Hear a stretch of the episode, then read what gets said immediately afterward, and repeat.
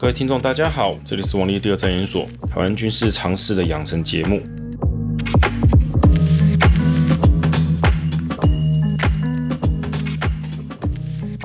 虽然认识我的人应该知道我的笔名不是王立，不过算了啦，都误会那么多年了，就误会下去吧。反正我也用王老师的名义上课过，哦，没有问题。我们 Podcast 的主题放在哪里呢？第一季的主题会放在军事常识的普及化。我的解说方向应该分为三个方向吧。第一个方向是解释谣言的来龙去脉，怎么产生的，它又怎么变化的，怎么扩散出去的。第二个方向呢，会把谣言的本质是什么，跟怎么样去破解它，就是它为什么是个谣言的理由。第三个呢，我就是会用常识性跟直觉性的说法，尽量不会有太多的数据跟图表，哈，这用听的也没有图表，但就是尽量把它简化，让听众可以比较快速的能够理解，可以用生活上的一些经验去了解到，哦，谣言为什么是谣言，这个为什么是假的。首先，我们要先谈一下谣言的本质是什么。谣言不是全部假的，全部真的，就一点点有变化哦。大部分的谣言都是真假参半，也就是说，它有部分是真的，也有部分是假的。这其实是谣言最难处理的部分，因为它有真实的地方，然后它又很符合逻辑。谣言一定会有一个因为 A 所以 B 再来 C 的这种逻辑，那里面其实有很多算技术性的成分在，所以不明就里的人其实很容易陷入他们的说法，我觉得这个是对的。光这样讲，听众可能很难理解。我举一个例子，就是所谓的弹道飞弹无敌论。这个弹道飞弹无敌论的论点是这样：中国有好几千枚的弹道飞弹，当两岸开战的瞬间，他们把这几千发的飞弹丢到台湾来。刚开打，我们的军事基地，像是机场、港口，还有各种的雷达、防空基地。重要的行政机关，像是行政院、立法院、总统府哈，还有民生用的像电厂、水坝等重要设施都被打烂，通通被打烂，那台湾还有什么办？那就完蛋啦，还打个鬼啊！既无防御的能力，也没有办法反击，就只能坐以待毙嘛。这听起来是很有道理的事情嘛？那为什么又说这是个经典谣言呢？它起源于自第一次波湾战争。在第一次波湾战争之前，全世界对于军事的想法还是蛮传统的哈，脱离不了越战、韩战的思维。第一次波湾战争算是我们看到哈，大量使用精密武器跟飞弹，就摧毁了一个号称全世界第四大的陆军哦，伊拉克。这其实在当时非常震撼的，最震撼的恐怕是中国这种买了大量遏制武器的国家，因为他们跟伊拉克的军队组成其实还蛮像的。也不要说中国啊，台湾也是有在担心跟研究这个，因为在九零年代的时候，中国就已经有好几百枚的弹道飞弹。那这个谣言究竟怎么产生的呢？其实那个时候是这个样子的哈，在第一次波湾战争之后啊几年，中国所有的弹道飞弹大概数量是几百枚，其实对台湾是不构成什么威胁的啊。这个大概理由就是说，如果我们要用飞弹摧毁一座机场。其实少说也要个几十上百枚，哦，再怎么少都不会低于十枚八枚以下。台湾所有的军事基地跟重要的一些机关，如果都要包含进去，这个没有个几千枚是一定做不到的。但是呢，中国增产弹道飞弹的速度，在那之后就开始慢慢上升了。所以有人估计过，在大概西元两千年的时候。中国有可能拥有到两千枚以上的弹道飞弹，哦，就阿扁上台那个时候，照那个速度增长下去，到了二零二一年的今天，中国应该会有上万枚的弹道飞弹才对，上万枚耶，所以这个谣言听来就不是谣言嘛哦，几百枚如果无法打穿台湾的防御网，上万枚总可以了吧？那么在这边，我请各位听众。猜猜看，中国现在有多少枚弹道飞弹？答案是不到三千枚。实际上可用的短程跟中程弹道飞弹大概是两千多枚。这边就有个问题了，怎么他们的弹道飞弹的数量水准还保留在接近两千年左右的水准？这个东西其实我请各位听众用常识去思考。假设你们工厂今天有一款产品非常的好卖，那么你们会突然停产吗？照道理，如果很好卖的话，应该继续增产下去吧？有钱赚为什么不赚？但实际上我们可以发现，中国并没有大量的生产、无限制的生产弹道飞弹下去，所以显然它的效果应该不是像谣言所讲的那么好才对。这个道理其实不仅仅在弹道飞弹上面。听众如果有在注意一些网络的军事新闻跟消息，就会发现，好像只要讲到中国制的东西，那些武器都跟神兵利器没两样。如果我们依照他们上面讲的标准来看，中国不要说武统台湾的啦，统一世界都做得到了，那实际上就没有啊。中国的武器是可以外销的，你如果说像台湾有外交压力卖不掉，那就算了。中国可以外销它的武器到全世界去。可是实际上，我们现在有看到中国制武器在全世界的大街上到处乱跑吗？显然是没有的。这表示实际的状况一定跟他们讲的是有所落差。因此，我们这个系列最终我的目的还是希望各位听众能够建立一些比较基本的军事常识跟素养。那接着让我们进入主题吧。谣言究竟怎么产生的？就我的了解，我个人是这样认为的。谣言之所以会散播，就跟那些养生讯息一样。你爸爸妈妈传一些健康的讯息给你，也应该不是为了要害你。大部分在传递谣言的人也都是如此，他们本身也都是基于好意。不管这个好意是因为他们惧怕、恐惧、担忧，或是只是想要我们去在意。哦，中国的侵略啊，这武力啊，非常的危险、现实啊，要我们面对它。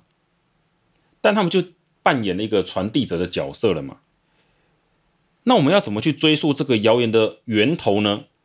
我也必须很老老实实跟各位讲，这些谣言的起源都不是凭空出现的，他们不是某一个人坐在家里做个梦，哎，我就想到一个东西，我要打算来祸害世界啊之类的，并没有。大部分的谣言都是有一些根据在的，只是这些根据呢，透过了不同的人跟方式越变越夸张而已，所以我后面要跟各位解释一下谣言的起源大概有哪一些。首先，第一种谣言的制造者来自于专家。我举我大学的教官当例子好了。我大学的时候还常跑教官室，哦，当然不是 犯了什么问题哈，只是单纯喜欢跟教官聊天而已。印象很深刻，有一个教官非常的认真。先讲哈，他是陆军，然后打算退伍之后呢，再去进修，念个硕士、博士，好做一些军事相关的研究。所以那时候我就跟他聊东聊西的。那个时候他就有告诉我很多一些军事相关的资讯。当时像常见的弹道飞弹跟无人机改装，还有所谓的万船攻台这种各式各样现在都有的谣言，那个时候我就听教官讲过了。我还是要先强调一下，这个教官绝对不是什么叫做谣言的生产者，他只是把他在军方阅读到的一些中国可能清台的方案拿来研究看一看而已。当然，他是个研究者哈，我还是要再强调一次哦，会自己找资料看，还会去翻一堆简体的解放军资料的这种教官很少了。哦，不能说每个教官都在混日子，可是，在九零年代那个时候的教官有这么认真的，其实很少了，真的很少。好，所以我要跟各位强调一件事情，不要抱持着恶意去认定最初的制造者一定是基于什么目的来的。教官他也只是把他看到的可能性拿来讲，但很可惜的，他并不是像我们念理工科的人，有点技术能力去分析这些的真假。坦白说，就是教官在相关的技术分析上其实是不大行的啦，所以他会偏向数据分析，也就是说，解放军公布了一款武器，它的数字性能如何，就拿来评估打个折之类的。而他们呢，因为能够接触到简体的资料，哦，在那个年代其实蛮少的，因此他们对国内人来讲有相当多的管道可以去了解中国解放军的各式各样的想法。但反过来讲，就是如果解放军是刻意在夸大，是所谓的大外宣，那么，请问这些教官有没有能力去做判别？这些资料来源有问题？其实也没有，他们只能依照既定的常识去判断。而这种尝试呢，很容易会因为像西元两千年后中国开始经济发展之后，他们就会很简单的认定：哎，这个经济发展了就有钱，啊，有钱就办得到，啊，中国工厂那么多，应该工业技术也很好了，所以也做得到。那就像我刚刚讲的，这教官他打算日后做相关的军事研究。就我所知，他也去念了一些战略相关的一些学位，好像也去战略研究机关了。这其实就蛮恐怖的。我在十年前哦，二零一零年左右还看过他讲一些东西，就觉得呃，该怎么说呢？其实他不是那种中国讲什么就信什么的人，但他表现出来那个文字就像是这个样子。这也算是一种弊害，因为他的外语能力其实并没有很好，只看简体的资料就会有这种问题。再加上他如果没有相关的技术分析能力，就会变成解放军那边宣传了什么，他就会信什么。虽然本人不会这样想啊，但是就外面的人来看，或是就我们能够做技术跟产业上分析的人来看，就真的很像是这个样子。而这些人是抱持着一些很正面的态度，在告诉我们中国的威胁。他们的确都算是广义的大中国分子哦，大中国民族主义者。但要说他们是坚定的统派，其实我认识的这些人好像也没有积极的去投新党或者支持统促党。但也不可讳言的，他们在中国崛起的这些年，也因为自己的算中国民族主义的身份。的确对中国解放军的评估会高估，也确实会对他们讨厌的所谓西方帝国主义哈给予比较负面的评价，这是他们的文章里面多少都可以看到有这种倾向在。但就结果来讲，他们长期做解放军研究，然后呢又因他们的身份具有一定的专业地位，所以呢提供了很多人所谓的弹药，尤其是在网际网络发达这十几年。他们当年写下来，或是他们讲出去的一些概念，或一些解放军可能对台发动的战法，就算后来都被证明是非常的经不起考验，也都被废弃了。但对一般人来讲，这都是很新鲜的东西，就会被反复的拿来，像是农场文一样，复制贴上，复制再贴上，不停的再传播，而且会自己越变越夸张。那么为什么越变越夸张呢？接着就是我说的第二种人，这种人呢，算是目前军事相关谣言传播散播最夸张，还会主动帮中国算是为匪宣传。这种人的背景呢是什么？你说是大中国主义者吗？没错，因为如果不是大中国主义者，通常不会那么积极的去替中国讲话，尤其是中国共产党，这相当的令人不可思议吧。这些人是谁？严格说，算是我的学弟辈吧。如果我们今天把九零年代的 BBS 网络生态稍微整理一下，哦，我这边要稍微整理一下，其实可以用年纪分成，大概现在大概是分成三个层次哈。现在大概五十几、六十岁以上的是一个，再来我们这种四十几、五十的左右的，好到三十后段的也是一个。再来大概是现在三十出头岁、三十几岁的人，哦，又是一批。这些人的特点，哈，为什么说是学弟辈？因为在我们的学长辈，就现在大概五十岁的人，哈，那时候 BBS 上面其实各位可能年轻点的不大清楚，BBS 并不是像现在 PTT 一样，哈，就是好像全台就一个，是每间大学哦，那个年代是每间大学都有一个 BBS，甚至每个系都会有个 BBS 站。彼此之间是没有什么往来的，那个时候就有学术网络互联，所以会有全国连线功能的版。一般来说就是政治版、军事版、历史版，还有一些其他的八卦版之类的。那时候呢，人家说是一定会就是每年怎么讲，叫做定期开战的版，就是所谓的军事版、历史版跟政治版。哦，政治在吵什么就不用讲了，历史也还好，我们讲军事就可以。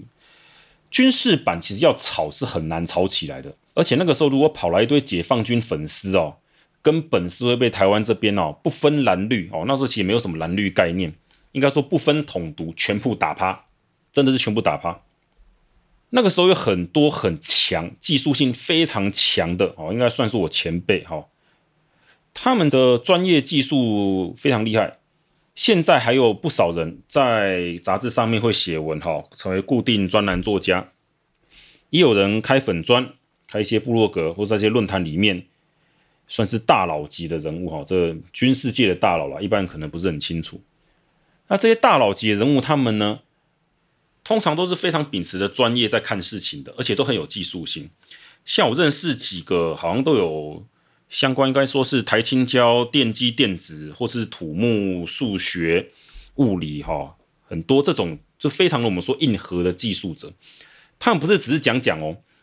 他们喜欢他们，比如说武器，上是坦克或是飞机啊，哦，军机这些的，是真会买一本本的技术书刊。尤其在九零年代，不要忘了那个原文书很贵，尤其是这种军事没什么要看的原文书更贵。他们是可以舍得存钱去花钱买来看的，所以他们的专业技能真的是很强。我也必须跟各位讲，在九零年代的时候，台湾的军事连线版上面基本上只有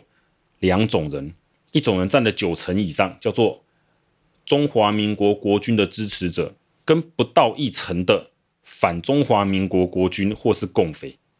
会反国军的，其实就是现在算是泛绿的那一种了。但他们也不是基于技术上面在反，只是觉得黄埔很烂而已。好吧，不过讲到这个黄埔很烂，这个军方很烂，当过兵应该都会骂了哈。这个也不能说他们有什么特别的。那些偶尔会来讲解放军超强，我们要打算血洗台湾的，都是被洗脸的，真的是被洗脸。各位可能年轻一点的听众不知道。在九零年代，尤其在一九九六年，哦，李登辉那个去康奈尔大学，台海危机，中国对台发射两颗导弹，那个台海危机的时候啊，军事版上面就是也不能讲群魔乱舞了，有一大堆就是海外的，哦，那天到中国去网络其实不怎么样，跑来台湾这个版面上面讲啊，还有台湾有少部分的统派拼命讲啊，台湾即将被打爆啊，你们死定啊，怎么样啊？那时候是不分所谓的蓝绿统独哦，几乎所有的军事版面，大部分人都是把所谓的这些叫做解放军粉、共粉直接打爆的，没在跟你客气。可是这些很专业技术的人，在两千年后，因为大家可能毕业的毕业哦，工作工作有出国的有留学的，慢慢慢慢呢，各自有各自生活之后，就比较少在 BBS 上面去打转了。那接下来就是哪些人，慢慢慢慢就变得像我们学弟那一辈的人起来，好占据了。不过他们在九零年代那种早期的时候，他们多半都应该说是只是听话的，他们也没有在讲什么，应该说专业能力不足也不敢讲话。可是随着时间过去，经过个十年十几年哈，到二零那个零八二零一四年哈，我们几个大事之后啊，很明显我刚刚讲的第二类人哦，开始越来越活跃。这种第二类就是我讲的学弟辈那边，他们其实第一专业技能不够。他们很多人的本职学能哈，并不是所谓我们说硬核的科系。我知道的有的是念资讯吧，还有是像什么法律的也有。反正就他们对技术的理解哦，甚至他们很多也没有去真的去工厂工作过，所以他们对所谓的工业界好产业界怎么运作，很多眉眉角角其实是不了解的。而他们又是所谓的大中国民族主义者。对于中国崛起是非常的兴高采烈啊！这些人现在全部问统派了，不用问了，全部都是统派，觉得台湾死好，甚至主张中国可以打台湾的，真的真的是不少。这些人呢，在大概是网络发达之后，尤其脸书哈，这个扩散率越来越高之后，就大概是两嗯，应该是马英九那个时候吧，他们就开始讲一大堆这种所谓的解放军攻台必胜论啊，台湾完蛋啊，早早统一好。可以说，现在你们看到大部分的谣言会被修饰成适合现在的情况，都是他们做的。怎么修饰呢？像是我们刚刚讲开头讲的弹道飞弹，哈，其实把它修改成符合比较接近现状的情况。像中国的部队啊，有两千多枚飞弹，哈。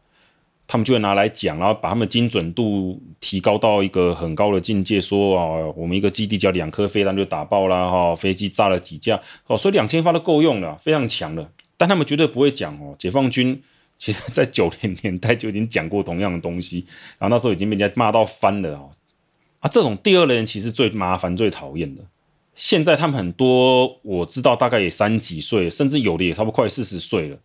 然后也在外面工作一阵子，之后觉得自己什么都懂了，哦，就非常麻烦。不过严格说，这些人造成的危害还没有想象中那么大。那是因为时代从陈水扁到马英九这个年代，哈，我刚刚讲的第一类人，还有等等会讲第三类，就是我刚刚讲这种所谓的 BBS 年代的专家哈高手们，其实也是照打这些人，把他打下去不误的。因为再怎么样，蓝绿跟统独是不是一个绝对性的关系，在马英九的前期，大家还是没有很确定的。也就是说，他们在讲这些东西的时候，其实被压制住。但是这些二零一四太阳花之后，我发现有些很大的改变。而什么差异，这个有点复杂，我们下次再讲。陈水扁的上台真的改变了很多很多，算是一个军事谣言大量扩散的分水岭，值得我们再一起好好的来讲一讲。今天先到这边告一段落。您正在收听的是王立第二战研所有关台湾国民的军事常识养成班，我们下集见。